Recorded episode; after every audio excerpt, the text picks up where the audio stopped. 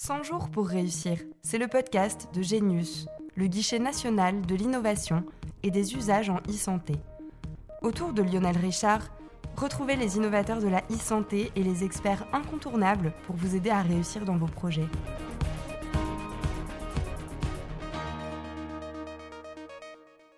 Bonjour à tous et bienvenue sur le podcast 100 jours pour réussir. Dans cet épisode, nous parlerons de la co-conception et de la co-création d'un dispositif sanitaire co-conception avec ses patients et utilisateurs, mais aussi avec l'ensemble des parties prenantes, autorités publiques, professionnels de santé, industriels ou start-up.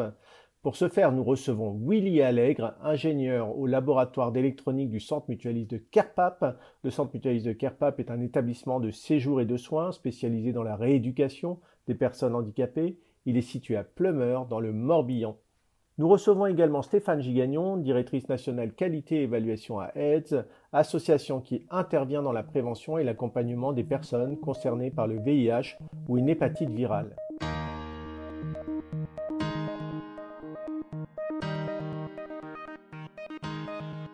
Willy Allègre, bonjour. Pouvez-vous nous présenter votre parcours? Oui, alors euh, moi j'ai suivi un parcours universitaire euh, à l'Université de Bretagne Sud.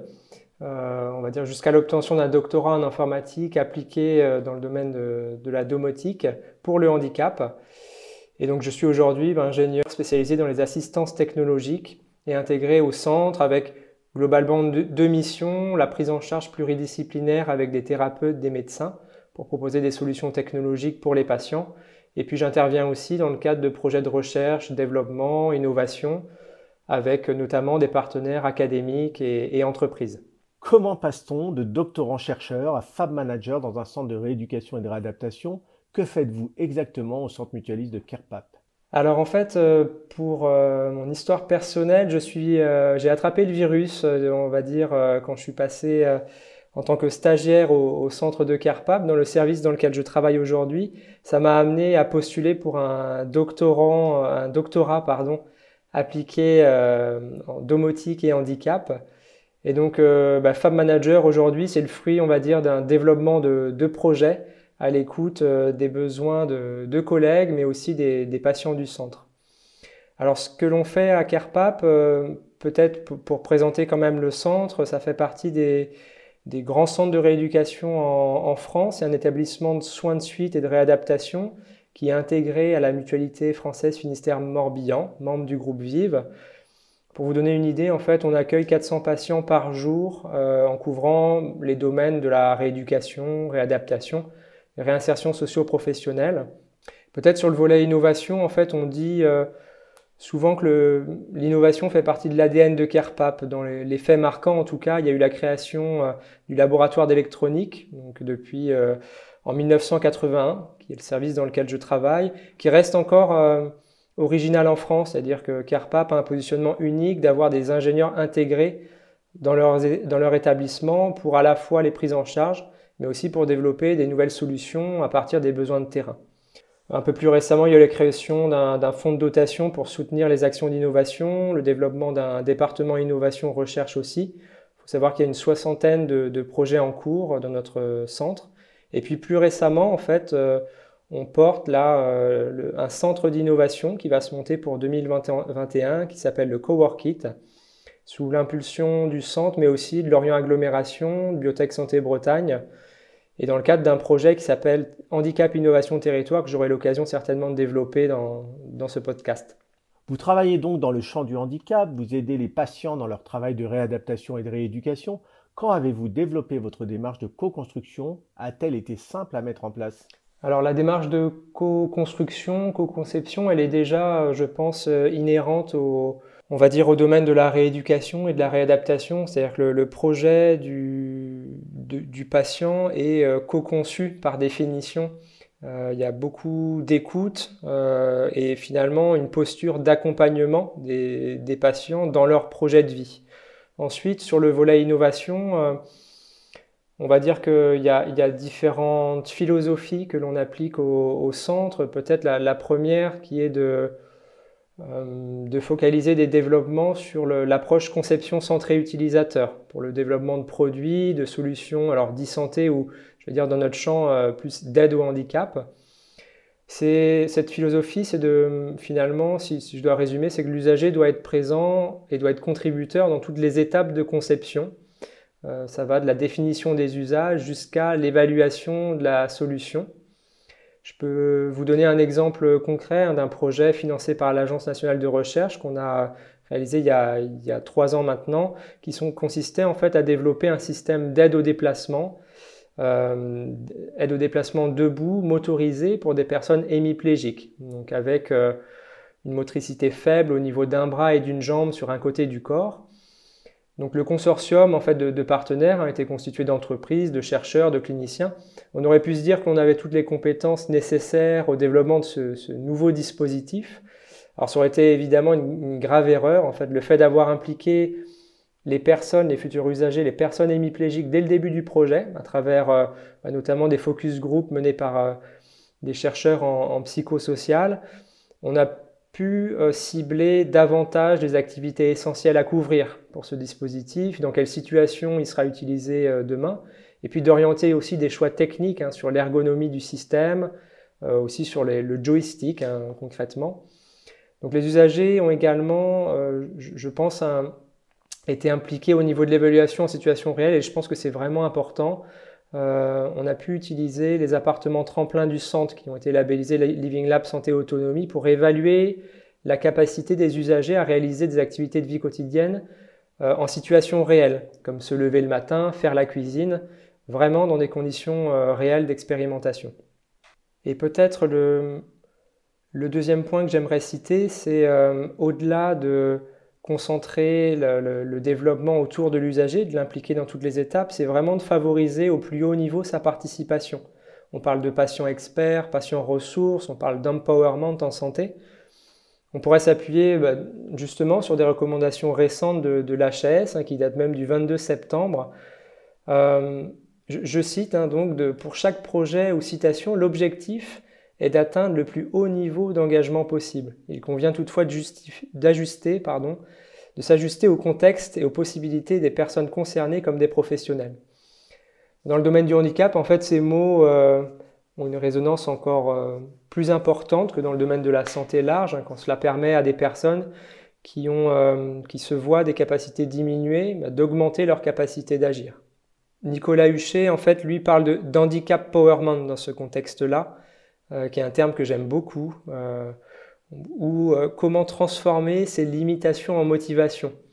Alors il parle de son, finalement de son opportunité très personnelle hein, de, travailler sur, son, sur le développement de sa propre prothèse de main avec une imprimante 3D en étant accompagné d'un Fab Lab rennais. Donc on est complètement là dans la mouvance du do-it-yourself. Et cet exemple-là de Nicolas, en fait, il a été très inspirant pour nous euh, pour développer en fait le, concept du, du Lab, euh, donc qui est un laboratoire de fabrication intégré dans une structure sanitaire ou médico-sociale pour permettre aux patients qui le souhaitent d'être euh, acteurs de la création de leurs propres aides techniques en utilisant l'impression 3D. Donc pour ça, ils sont accompagnés par un ergothérapeute, un référent technique, et concrètement, ils ont la possibilité bah, de créer leur objet en utilisant un logiciel de, conception assisté par ordinateur et d'aller jusqu'au bout de la démarche et être considéré comme finalement chef de projet à, ce niveau. Euh, pour illustrer le, projet, le concept du réhablable, quand on parle d'aide technique, en fait, on parle de, petits objets du quotidien qui permettent de compenser une situation de handicap. Je peux vous citer deux exemples. Euh, bah, d'abord Tristan, un jeune joueur de, de foot fauteuil, alors il faut s'imaginer, pour ceux qui ne connaissent pas, le principe du foot en salle, avec un plus gros ballon, des joueurs aussi en fauteuil roulant électrique. Donc Tristan fait partie de l'équipe de France, en fait, pour la petite histoire, championne du monde euh, d'ailleurs, euh, qui a battu les, États-Unis euh, dernièrement. Et donc Tristan a modélisé en trois séances, on va dire d'une heure, ce qu'on appelle une fourche qui vient remplacer le joystick classique du fauteuil et qui lui permet non plus d'utiliser euh, des mouvements fins au niveau des doigts pour contrôler son joystick standard, mais plutôt d'exploiter des mouvements globaux au niveau de la main pour se déplacer en fauteuil.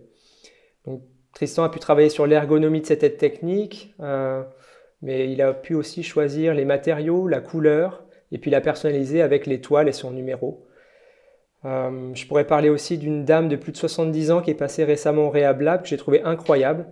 En une séance d'ergothérapie d'une heure, souris en main et accompagnée d'un technicien, elle a pu modéliser un porte-carte sur mesure pour, euh, continuer pardon, à jouer avec ses amis et sans être obligée de les tenir en main. En fait, elle n'en avait plus la, capacité finalement. Derrière ces, deux exemples-là, autour du Rehab Lab, il y a un, enjeu fort autour de l'estime de soi, d'avoir réalisé son aide technique euh, soi-même, et puis euh, aussi, par extension, de développement de compétences dans le numérique, à faire valoir une fois sorti de l'établissement. Et puis un cheminement aussi que l'on constate sur le terrain sur l'acceptation de son propre handicap finalement. Et peut-être pour terminer sur ce projet, en fait, euh, ces exemples d'implication au plus haut niveau des usagers se sont multipliés. En fait, on a pu développer euh, ce qu'on appelle une communauté de Rehab Il y a 16 structures en France aujourd'hui qui sont euh, labellisées et il y a une, dizaine d'autres structures dans d'autres pays européens que l'on accompagne actuellement. Comme vous l'avez mentionné, vous travaillez avec des interlocuteurs différents, les patients et leur entourage, les professionnels de santé, les thérapeutes, les ergothérapeutes, les industriels, les start-up et aussi des institutions territoriales. Y a-t-il un secret pour les faire travailler ensemble et fédérer leurs énergies? Euh, oui, alors il n'y a, pas un secret, peut-être euh, j'ai quelques éléments en termes de retour d'expérience à faire, à donner. C'est euh, déjà de pouvoir les mettre autour de la table euh, pour permettre de décloisonner un petit peu les secteurs, parler de, sujets communs avec différents points de vue. Euh, après, le deuxième point, c'est peut-être euh, de trouver les bonnes personnes aussi avec cet état d'esprit d'ouverture et puis de, on va dire, de, personnes capables de favoriser l'intelligence collective pour aboutir à, des consensus parfois, hein, parce qu'il y a des enjeux qui sont différents pour les différentes structures. Et puis le troisième point, c'est euh, bah, évidemment autour de l'implication des, des, usagers. Euh, finalement, c'est de, de, mettre euh, au cœur des discussions les futurs bénéficiaires des solutions ou des programmes qui vont être développés. Et quelque part, ce qu'on a pu voir dans, les groupes de travail montés dans le cadre de ce projet, c'est que oui, il y a, a l'expression des besoins qui arrivent sur la table des regards croisés pour euh, proposer des solutions et toujours euh, ce souhait de, remettre euh, au cœur des discussions vraiment le besoin usager finalement, ce qui, permet finalement de dépasser un petit peu les, enjeux propres à, chacune des, des, structures. Comment évaluez-vous cette démarche de co-construction? Quel cadre juridique avez-vous sur la prise en charge? Quelle responsabilité industrielle? Quelle responsabilité juridique? Est-ce facile de s'y retrouver? Alors non, pour être euh, franc, c'est assez complexe. Euh, ça dépend beaucoup du domaine euh, d'intervention où on va développer des innovations. Si on parle du domaine clinique, par exemple, d'évaluation clinique, on peut rentrer dans des, conditions liées à, la RIPH, recherche impliquant la personne humaine, avec la, dépose de CPP, comité de protection des personnes, etc. suivant les, les, projets, on peut être confronté au alors, au traitement de données assez classique, déclaration CNIL. Euh, parfois, et dans le domaine du handicap, c'est un petit peu la frontière est un peu floue encore sur qu'est-ce qui est euh, du domaine des données de santé euh, nécessitant des hébergeurs HDS, par exemple, et qu'est-ce qui ne l'est pas dans le domaine du handicap au sens large, en fait. je dirais que pour le, côté évaluation, c'est pareil, c'est vraiment faire du sur-mesure en fonction de ce que l'on souhaite évaluer, si c'est une solution technique, si c'est un programme euh, plus global avec des indicateurs à l'échelle d'un territoire, euh, sur le, dernier projet que j'ai évoqué. Donc, c'est vraiment pas évident de s'y retrouver. Je pense que euh, l'objectif pour les acteurs de l'innovation, c'est d'identifier des relais experts en fonction de leur, leur domaine d'innovation pour pouvoir euh, s'appuyer sur ces experts-là et, être euh, et, border en fait les conditions d'évaluation, d'expérimentation. C'est vraiment important. Pour conclure, euh, Willy Allègre, quel conseil donneriez-vous à un porteur de projet, à quelqu'un qui voudrait se lancer dans la co-conception et la co-construction en santé? Alors j'aurais trois conseils à donner, ça résume peut-être un peu mes, interventions précédentes, mais c'est penser voilà, comment impliquer au plus haut niveau les, les usagers, les impliquer dans toutes les étapes de conception euh, pour parler vraiment de co-conception. Euh, respecter les conditions aussi d'implication euh, dont je viens de parler tout de suite. Pour le deuxième conseil, ce serait de bien identifier les acteurs à mobiliser, d'interroger aussi l'écosystème global, tous ceux qui gravitent autour de, on va dire, du parcours de vie des usagers ou des personnes en situation de handicap, avec cette difficulté de pouvoir décloisonner en fait les acteurs de la santé qui, sont voilà, ça c'est assez inhérent au système de, santé français. Et puis d'identifier les réseaux existants qui sont représentatifs de certains acteurs, par exemple des réseaux de centres de, de rééducation, des structures médico-sociales. Euh, au passage, il y a une nouvelle structuration hein, de, de, structures innovantes médico-sociales portées par euh, l'ANS, appelées structure 3.0, euh, qui seront demain capables, par exemple, hein, d'accueillir des expérimentations et de faire des évaluations de solutions d'e-santé en France. Donc c'est typiquement un réseau à identifier euh, si vous, vous, développez en fait des innovations dans, ce domaine. Et puis le troisième conseil, ça serait de d'identifier, en fait, c'est surtout pour gagner du temps, de l'énergie aussi, d'identifier des centres experts pour vous accompagner, euh, bah, justement pour couvrir l'ensemble des volets indispensables dans le champ du handicap, qui sont euh, le, volet réglementaire, juridique, euh, technique, et puis le volet aussi en lien avec la prise en charge du financement, qui est essentiel dans le système de santé français. Et sur ce dernier point, en fait, dans le champ du handicap, trouver un interlocuteur unique pour être accompagné sur ces différents volets relève un peu du parcours du combattant aujourd'hui en France.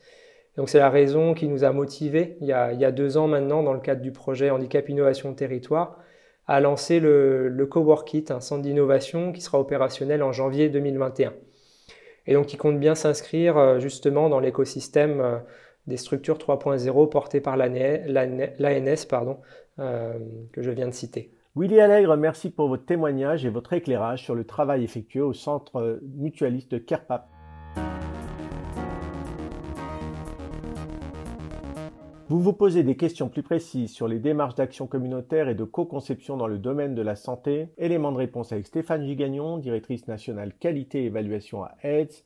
AIDS est une association créée en 1984 qui intervient dans la prévention et l'accompagnement des personnes concernées par le VIH ou une hépatite virale. Stéphane Gigagnon, vous travaillez depuis plus de 20 ans sur des projets en co-création avec des communautés. Pouvez-vous nous donner votre philosophie les grands principes nécessaires à la réussite de vos projets? Je crois que le, premier, euh, le premier élément euh, qui me vient comme ça à l'esprit, c'est que euh, co-construire, c'est avant tout, je crois, une démarche, une pratique et puis une, dynamique de partage. Ce que j'ai appris et ce que j'en sais, hein, c'est issu évidemment de mon expérience de terrain et des formations que j'ai pu suivre dans mon parcours professionnel. L'idée, c'est d'apporter une réponse à un besoin émergent et de le faire avec les gens qui sont concernés. Euh, pour moi, quand on construit un projet, un outil ou un programme, euh, il doit être pensé avec les personnes et non pas uniquement pour les personnes. Euh, la, personne, elle doit être au centre. ça veut dire que tout au long du projet, de, la réflexion, de la création jusqu'à l'évaluation, voire jusqu'à l'utilisation, on met la personne au centre. Mais pour faire ça, en fait, il faut lui donner les moyens d'agir. À la fois dans les moyens d'agir, j'entends par là agir et décider.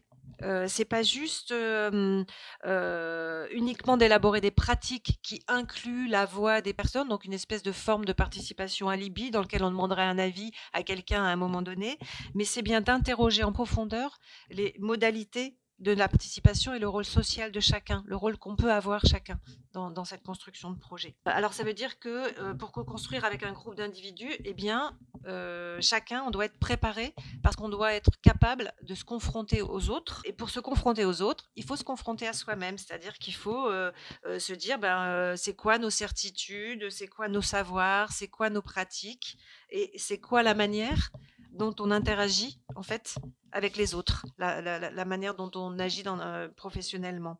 Donc il y a, trois étapes euh, qui me paraissent essentielles. La première, c'est la connaissance de la population. La, première étape du construire avec, c'est d'abord apprendre à connaître la population auquel on veut s'adresser, avec laquelle on veut travailler il faut s'en approcher, il faut aller vers, il faut aller chercher des personnes qui, euh, qui sont, d'ailleurs, aller les chercher dans leur environnement quotidien, un peu n'importe où d'ailleurs, ça peut être dans leur lieu de vie, dans les associations, dans la rue, dans l'entreprise, voilà, en fonction en fait de ce qu'on veut réaliser.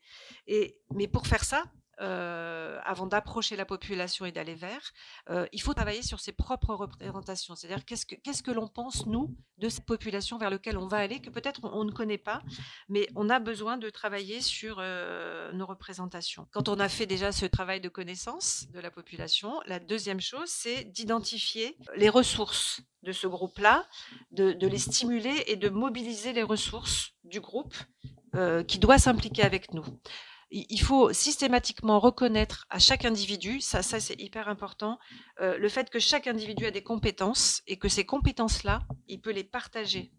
Les compétences, elles peuvent être euh, complémentaires, spécifiques, mais peu importe. Mais dans, un groupe, on doit reconnaître ça pour chaque individu. Donc ça, c'était la, la, deuxième étape. Et puis, évidemment, la, la troisième pour réussir tout ça, c'est de créer les conditions dans lesquelles les relations dans un groupe vont être possibles et elles vont pouvoir être euh, réellement partagées, euh, où on pourra réellement partager nos savoirs et nos pouvoirs. Donc ça suppose d'avoir des hum, pratiques et des postures spécifiques qui soient dans un cadre sécurisant et qui soient le plus rassurant possible. Alors ces conditions, ça veut dire créer des espaces de confiance pour que les personnes aient envie de travailler ensemble. Ça veut dire avoir des attitudes bienveillantes, non jugeantes, garantir la confidentialité, par exemple, pour permettre les échanges et l'apprentissage mutuel. En fait, les, personnes, elles doivent vraiment se sentir en sécurité pour pouvoir parler, s'exprimer et donner un point de vue. Ensuite, il faut développer des rapports égalitaires et horizontaux. Il n'y a pas d'experts, ou alors, plus exactement, on est tous des experts de quelque chose ou on est tous également des profanes de quelque chose. Donc, il faut laisser à, chacun le temps d'exprimer ça, son expertise, et de faire vivre son expertise, discuter, et laisser le temps aux personnes de prendre une place. Mais pour que les personnes du groupe prennent une place, il faut que les professionnels prennent le temps de laisser la place. Donc c'est ce juste équilibre-là qui va fonctionner. Et l'intervenant, euh, s'il y a un intervenant dans, le groupe pour faire euh, émerger en fait euh, les compétences et les capacités, il faut qu'il vise le développement de ces capacités de chacun à agir. C'est son, c'est ça doit être son objectif principal. Les personnes doivent pouvoir agir, donner leur point de vue, faire des choix pour elles et des choix pour le groupe.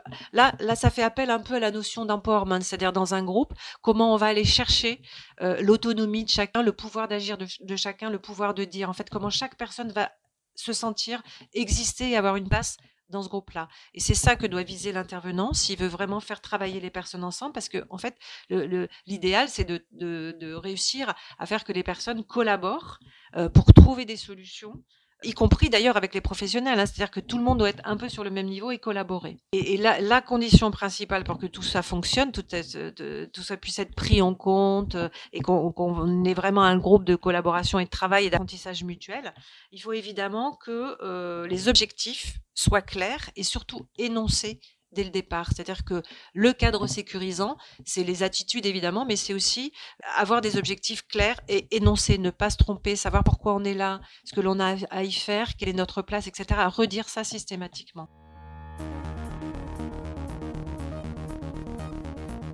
Notre épisode touche à sa fin. Merci de nous avoir écoutés. Nous remercions nos deux invités pour leur disponibilité ainsi que vous pour votre écoute. N'hésitez pas à vous abonner au podcast sur les plateformes d'écoute nous vous donnons rendez-vous très bientôt pour un nouvel épisode de 100 jours pour réussir. Celles et ceux qui font la e-santé d'aujourd'hui et de demain sont sur le podcast de Genius. Et toutes les solutions pour réussir sont sur genius.isanté.gouv.fr.